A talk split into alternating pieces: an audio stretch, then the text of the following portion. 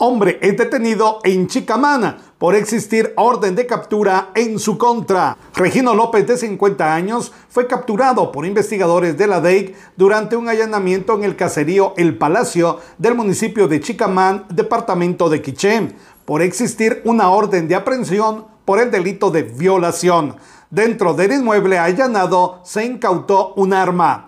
Desde Emisoras Unidas Quiché en el 90.3, reportó Carlos Recinos, primera en noticias, primera en deportes.